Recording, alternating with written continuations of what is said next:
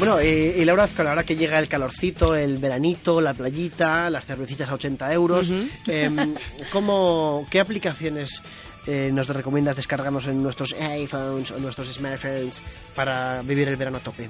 Bueno, pues resulta que el viajero del país publicó hace poco precisamente eso, una lista con apps veraniegas y yo he seleccionado unas cuantas porque la lista era bastante larga y creo que estas son, digamos, el top el top 7 o el top 6, que no sé ni cuántas tengo aquí pero bueno, hay una aplicación muy interesante si, si eres surfista, kitesurfista, marinero, piloto de parapente. Marinero. Claro, que se llama Winefinder y que ofrece previsiones de oleaje, viento y mareas.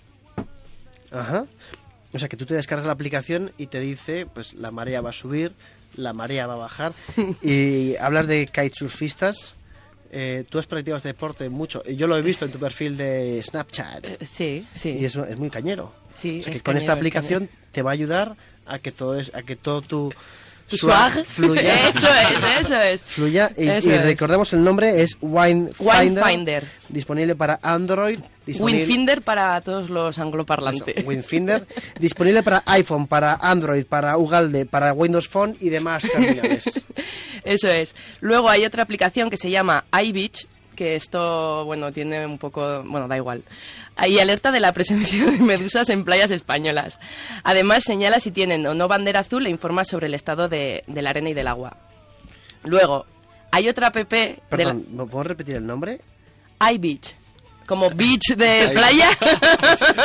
de, de playa, ¿no? Claro, Sí. es que beach es como perra, ¿no? En inglés, pero beach, ¿no? Es como más... Tú eres angloparlante, Yo- tú sí, seguramente sí. lo pronuncias mejor que yo. Entonces, el iBeach nos permite mm, conocer el estado de la arena. ¿no? Es, es una arena, arena. eh, blanca, tu piel morena sobre la arena, bailas igual que una sirena. ¿La siguiente cómo se llama? La siguiente soy muy fan ya solo por el nombre, se llama Sombrica. Sombrica. ¿Y qué te dice? Los mejores sitios. No, Sombrica te ayuda a aparcar a la sombra, básicamente. Te indica. Pero si no hay sitio, como. Ah, pues mira. No, el tema es que te indica cuál será la posición del sol en un rato respecto de nuestra posición actual para cuando para que cuando tú te vas y luego vuelvas que no te encuentres con todo el coche ahí al caloret. Eh, o sea, si por ejemplo eh, Rita Barbera saca su coche del ayuntamiento después de 35 lustros, ¿no? Llena una capa de ceniza volcánica ya y ya un coche, un, un formondeo del, del 72, que debería estar en un museo, no en un ayuntamiento, va a aparcar el coche y para que no entre el caloret en el coche se descarga Sombrica, Sombrica. disponible también para iPhone y para Android, se descarga Sombrica y te dice si aparcando el coche tal que aquí vas a tener o no calor luego, si vas a tener mm, 50 grados en el coche o vas a tener una colonia de enanos viviendo dentro de- del maletero, ¿no? Eso es, eso es. Lo de los enanos no te lo puedo asegurar, Es, de pero juego- es una historia de Juego de Tronos, pero bueno, es... Ah, muy bien. Spoiler. bueno, luego hay otra aplicación que se llama Oyster, o YSTR, que ofrece fotos reales de hoteles en todo el mundo. Así no te llevas pues ningún chasco, pues como cuando, yo que sé, vas a un hostel maravilloso o un hotel y, y no. Atención, esta es muy interesante. Las otras también, ¿eh? Pero Oyster con Y y sin H. Oyster, Oyster te da fotos reales de los hoteles. Que igual te metes en Booking o te metes en TripAdvisor y tienes unas fotografías de ¡Wow! ¡Qué bonito! Pero en realidad eh, hay cucarachas, hay bichos, etcétera. Y Oyster te da fotos en, en tiempo real, o sea, perdón, fotos reales de los hoteles. ¡Qué Eso bonito! es, eso Oyster. Luego, una muy útil. Sit or Squat, que en inglés quiere decir siéntate o ponte en cuclillas, que es una aplicación gratuita que te dice dónde está el váter más cercano. Pero si estás en la playa no necesitas bate. No, Pero Víctor, o sea, tú serás el único que haga sus necesidades. Pero, por ejemplo-. Sí, Claro, el único. el, el campo es concebido como un sitio, como un váter público, ¿o no?